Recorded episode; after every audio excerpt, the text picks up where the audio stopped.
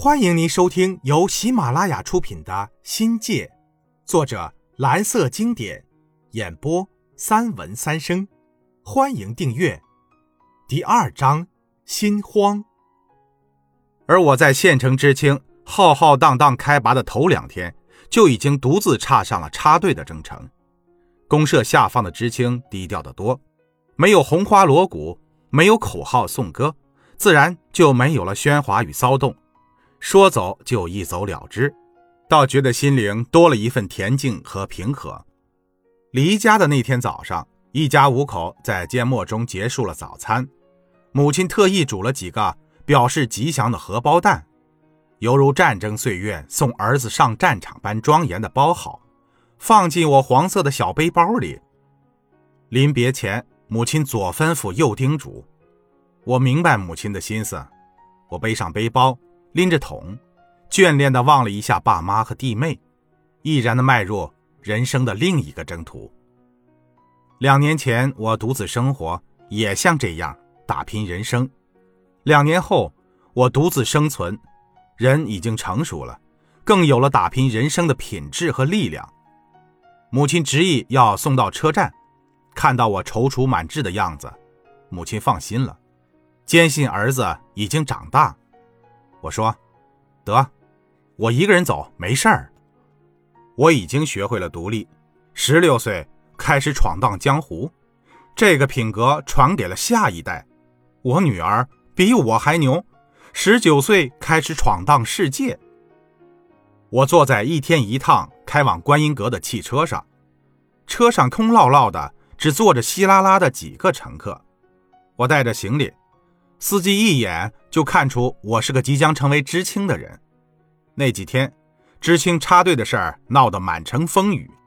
像我这么一个嫩娃仔，独自带着铺盖卷出行，不用猜就知道我是一个落单的知青。他说他女儿也是今年高中毕业，但不用插队。见我有疑惑的眼神他头也不回，平淡地说了一声：“是独生女。”我哦了一声。我们生活的年代，独生子女是稀世动物，不想多生的父母都被当成异类。没想到独生子有独生子的好处，这不可以名正言顺的躲过插队的劳役之苦，像独生子女不用当兵一样，尽留守的孝道。司机操纵着方向盘，目视前方的说道：“听说你们是带口粮下去的？”我自言自语的说道。一个月二十六斤，就头年吧。他连说了一句“好”，我想起了邓海仁盘中夺食的话，心里真得感谢政府对我们的体谅，至少表明国家还没有抛弃我们。司机见我心事重重，无心聊天，就不说不问，专心开他的车了。如司机所料，我面部表情严肃，任随车的颠簸。一路心潮起伏，思绪连篇。这条路我再熟悉不过了，读高中这几年没少走过。汽车顺着公路过县城，上皇关，沿途是一坦平川，稀稀落落的民宅烟囱，随着汽车的晃悠，消失在茂密的灌木丛中。映入眼帘的是破败的村落和一片片金黄的稻田。坡越来越陡。公路也开始分叉，车慢慢爬上了一个长坡，到了坡顶，便可以看到都庞岭的主峰在远处昂首屹立。山坡下，灌江似一条白色的绸带，衬托着绿的色彩，在群山峻岭中焕发着柔和的灵光，弯弯曲曲地流向远方。汽车翻过豁口，开始进入了山区，这里群山环抱，无川无江。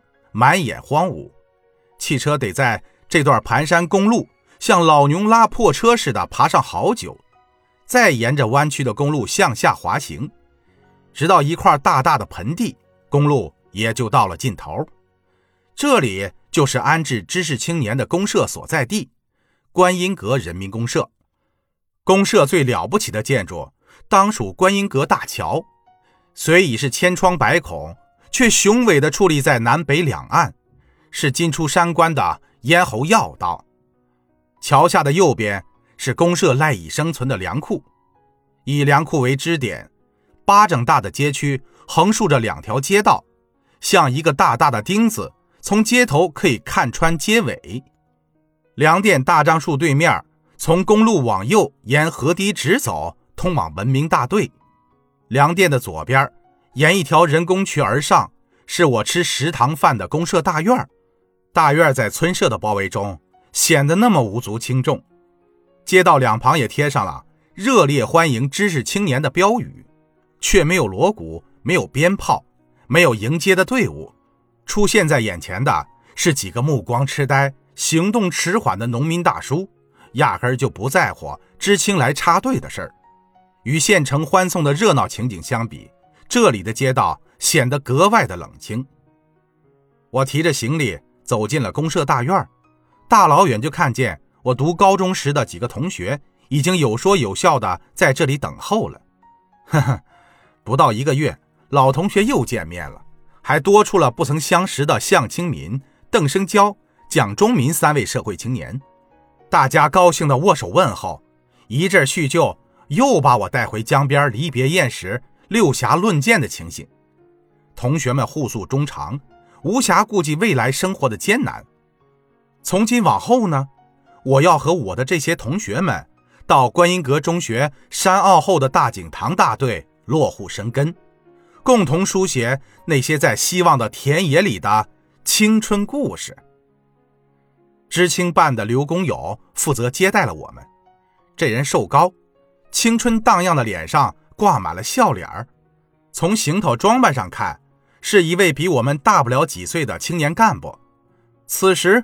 俨然像极了包工头，他清点完人头，叫每个人领取公社知青办专门为知青准备好的锅桶瓢盆，然后大手一挥，说：“走了，走了，走了。”我们就像迁徙的游牧民，背上背着，肩上扛着行李，手上提着桶，一群少男少女兴高采烈地走出公社大院，沿公路过桥下到河床，从河的上游踏着鹅卵石。摇摇欲坠地向大井塘开拔，惹得一行路人诧异，以为是哪儿来的一群打工仔。